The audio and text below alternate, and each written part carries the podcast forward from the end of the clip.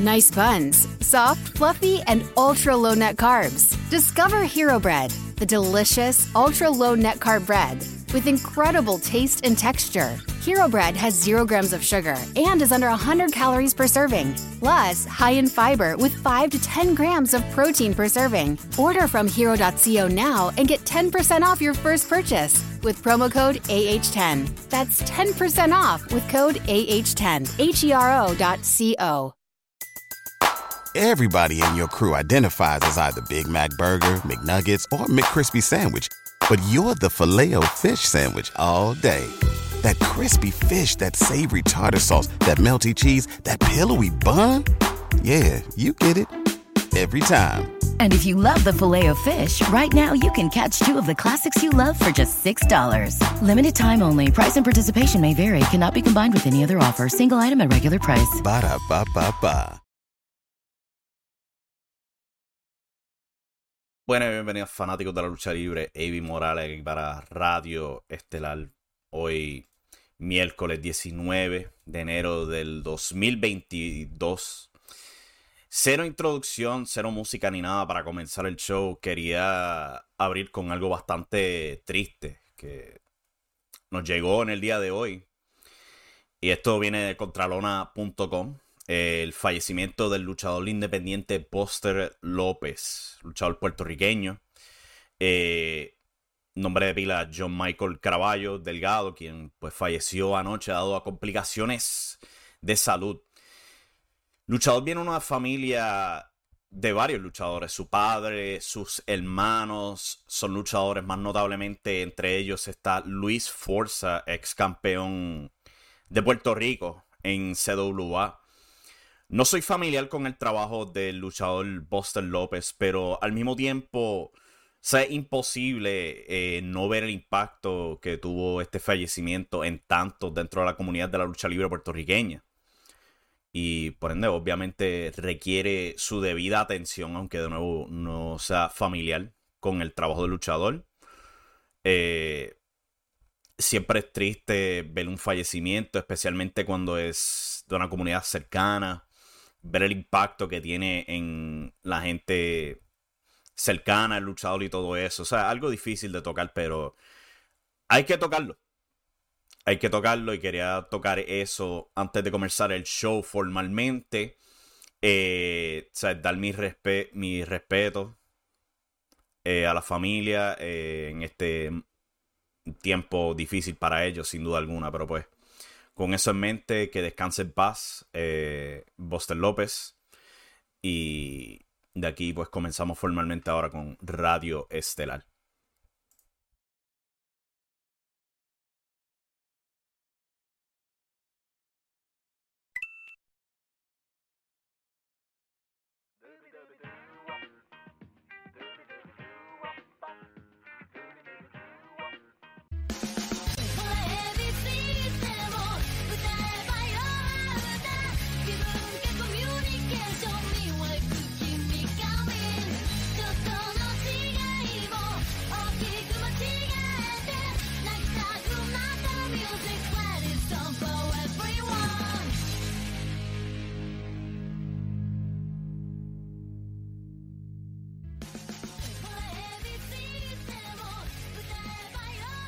Ahora sí, buenas y bienvenidos fanáticos de la lucha libre a Radio Estelar, como ya se dijo, edición miércoles de enero 19, 2022. Aquí estamos preparándonos para AEW Dynamite.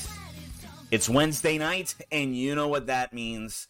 Eh, se estaba comentando en esta semana sobre John Moxley ser parte del evento de The World on Game Changer Wrestling, donde él iba a estar luchando en la lucha estelar del evento defendiendo el campeonato mundial de Game Changer Wrestling ante Homicide. Pues el día de ayer, AEW hizo oficial que John Moxley va a estar apareciendo esta semana en AEW Dynamite desde TBS. Eh, parece un anuncio de última hora. Yo dudo que esto haya sido algo tan última hora como dan la impresión, porque pues este Moxley se sabía que iba a regresar a Game Changer Wrestling este, ya como que más de una semana atrás a este punto. Y pues parece que AEW no quería que Game Changer Wrestling se le adelantara a ellos y promovieron a Moxley a último momento, básicamente, el día de ayer para su regreso a Dynamite. Eso va a ser hoy, miércoles, por TBS.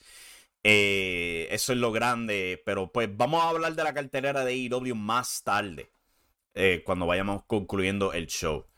Eh, ayer, algo bien raro pasó en NXT 2.0, este show. Todavía no lo he visto, no sé si lo pueda ver, pero este, lo importante del show eran dos cosas. Primero que todo, este, pues la salida oficial parecida de Pete Dunne. Y segundo que todo, Walter oficialmente se ha cambiado el nombre.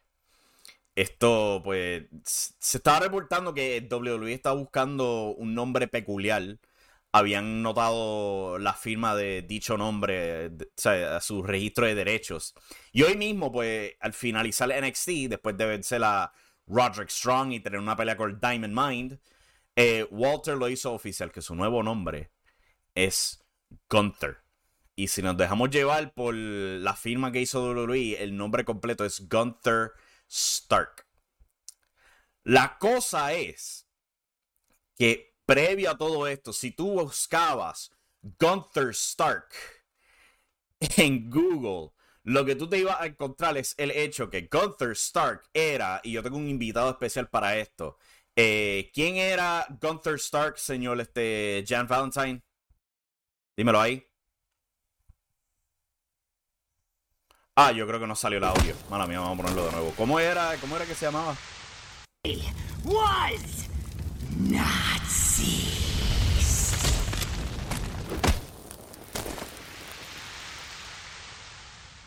I heard George Lucas. Who else heard George Lucas? Ah, un nazi. Pues sí, un nazi. Eh, si podemos buscar aquí en Google, lo primero que busca es, de hecho, Gunther Stark, German U-Boat Commanders para la Segunda Guerra Mundial. Él, de hecho, era el capitán de un barco nazi para la Segunda Guerra Mundial. Y se elimina todos los reportajes que hay aquí en Google que pues, indican que este va a ser el nuevo nombre de Walter. O sea, este, eso te deja con el encabezado del el capitán Gunther Stark de un batallón nazi como tu única referencia en Google. Nadie, nadie encontró esto, lo hicieron a propósito o qué, este, ¿cuál es la historia aquí? ¿Qué es esto? Pero sí, a eso, a eso nos despertamos hoy, al hecho de que Walter se cambió el nombre primero que todo a Gunther, Gunther Stark, cual es bien parecido al nombre de un nazi. What? WWE, yo no te entiendo. Primero que todo, la necesidad de cambiarle el nombre a Walter, que llevaba como tres años filmado a la WWE, pero no había Dios que lo hiciera mudarse de, del Reino Unido a Estados Unidos. Cuando en fin lo logran, lo primero que hacen con el tipo es cambiarle el nombre que él tenía establecido por casi, casi 15 años. What, what are you doing? Y se lo cambian al nombre de, de un nazi. What? What? Eh, esto, esto, no me hace sentido. No entiendo, no entiendo esta mentalidad. Pero yo entiendo que Walter no era el mejor nombre. Primero que todo, eso lo entiendo. Pero al mismo tiempo, crecimos acostumbrados al nombre. Es como, ¿sabes? El nombre de Samoa Joe, el nombre de AJ Styles. ¿Sabes? Nos tomó tanto trabajo ajustarnos de Brian Danielson a Daniel Bryan y ahora de nuevo a Brian Danielson. Y vienen y le cambian el nombre a Walter después de tres años en WWE. No entiendo esto. O sea, el tipo tuvo un reinado de dos años como campeón del Reino Unido. Y ahora, ahora se antojan de cambiarle el nombre. ¿Qué mentalidad es esta? Pero pues al mismo tiempo NXT 2.0, donde experimentan las cosas más locas. Tiene a Wendy Chu, una luchadora que, muy talentosa, quien primero que la habían hecho esta vampira china por semanas, porque para que no sepa, Wendy Chu era este Mei Yin. Ahora esta luchadora que duerme, por alguna razón le da sueño. Tras bastidores, le da sueño el cuadrilátero. What, what are we doing? Yo no entiendo NXT 2.0. Yo creo que jamás en la vida alguien va a entender NXT 2.0. Esta mentalidad de que este show se supone que atrae al público joven. Y es el show con el promedio más viejo que hay en la lucha libre. Yo no lo yo no creo que hay Dios que vaya a entender la lógica de NXT 2.0. Nadie. Nadie va a entenderlo. Pero pues por lo menos tienen una buena lucha estelar en Roderick Strong y Walter y todo eso. O Gunther, como se llama ahora. Anyway. Cosa más loca. Eh, los ratings de Rampage y SmackDown al fin salieron, ya que pues siendo este el día de Martin Luther King este lunes, eso causa que Showbuzz Daily se vaya para la culata. Ellos, cuando es la hora de tener un día feriado, papi, ellos se lo disfrutan al máximo y al diablo a quien afecte. Es increíble cómo esta página se toma estos días feriados. Pero SmackDown no vio mucho movimiento en términos de ratings. Este, el artículo lo pueden ver en donde tenemos el promedio ahí de 2 millones. 174 mil televidentes en promedio, este, un rating en la demográfica de 18 a 49 de .56. Esto los puso número 2 en cable, justo detrás de Shark Tank, que pues Shark Tank siempre domina los viernes.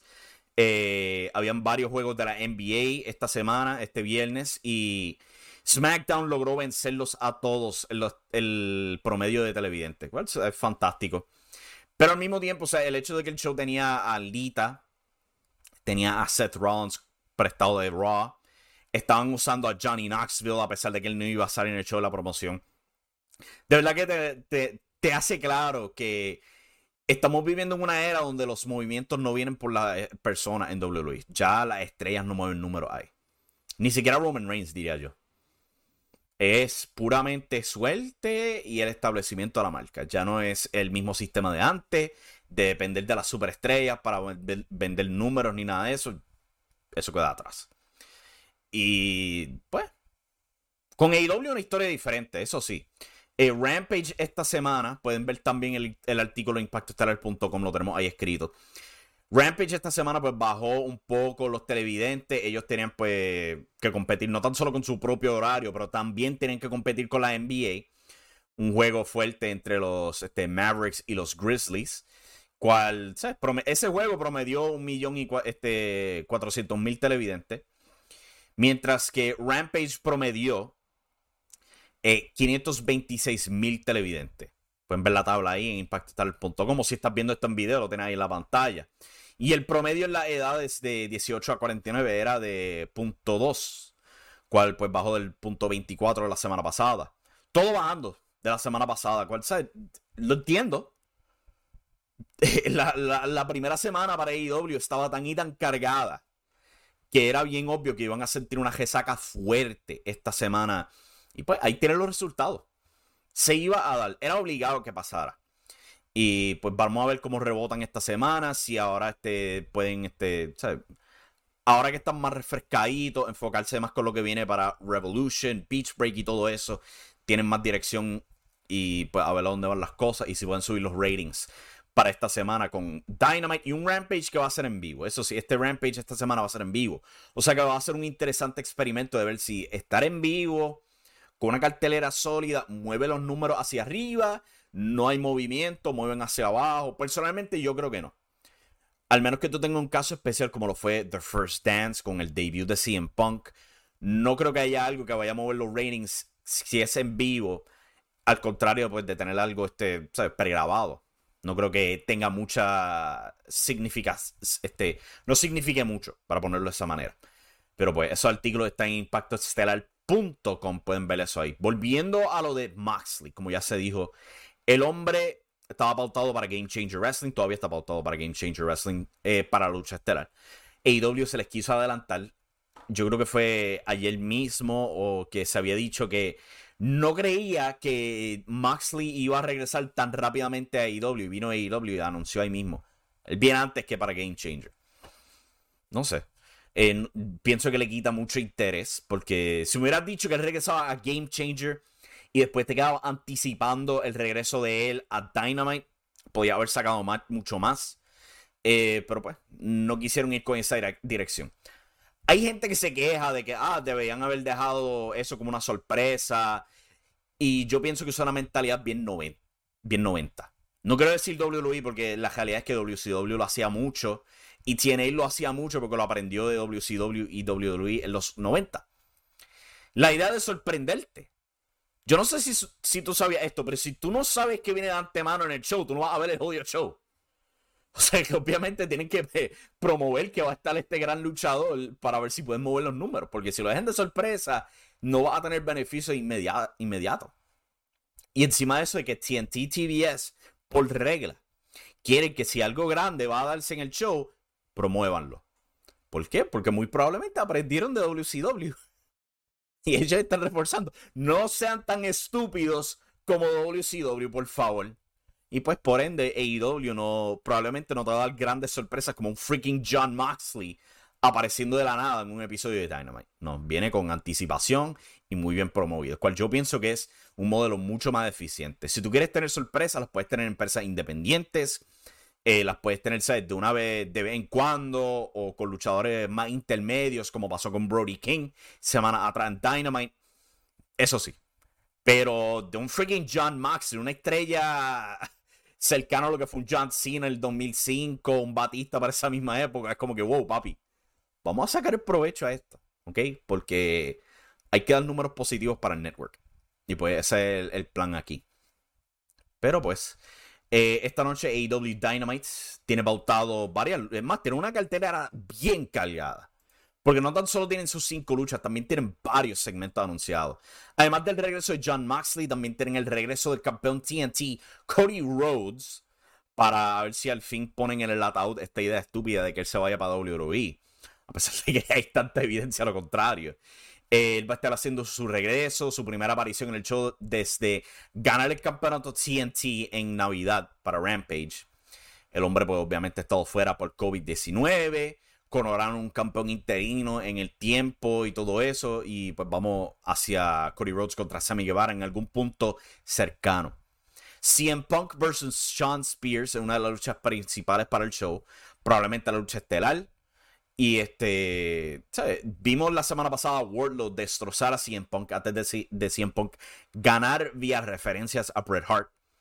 De nuevo, yo no creo que fue la, mejor manera de hacer eso, pero pues fue una manera. Esta semana, pues ellos no tienen que preocuparse de tener que proteger a, Sean Spears. Punk probablemente gana limpio aquí. También tenemos el debut de los Kings of the Blackthorn. Malachi Black y Brody King, miembros del House of Black, campeones en pareja en PWG, van a tener su primera lucha en AEW van a estar enfrentando a los Varsity Blondes.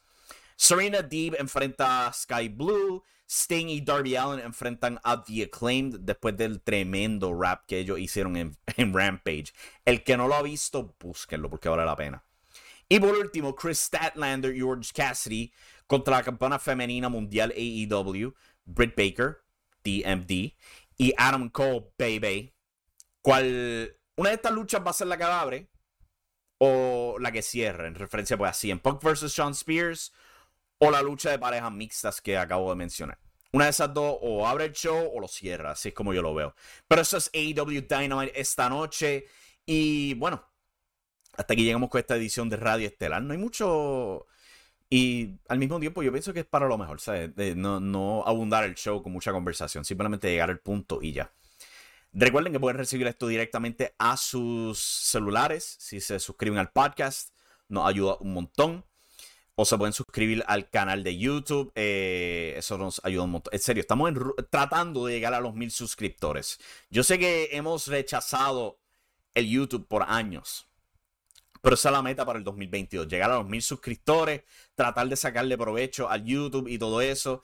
Y pues también pueden apoyarnos en patreon.com slash impacto estelar, donde este, si te suscribes a dos pesos o más, recibes acceso a un contenido especial, incluyendo los post shows, artículos futuros por venir, van a salir ahí y todo eso. Eh, y bueno, hasta aquí llegamos con el show de hoy. Muchas gracias por sintonizar. Nos vemos en la próxima. Chao.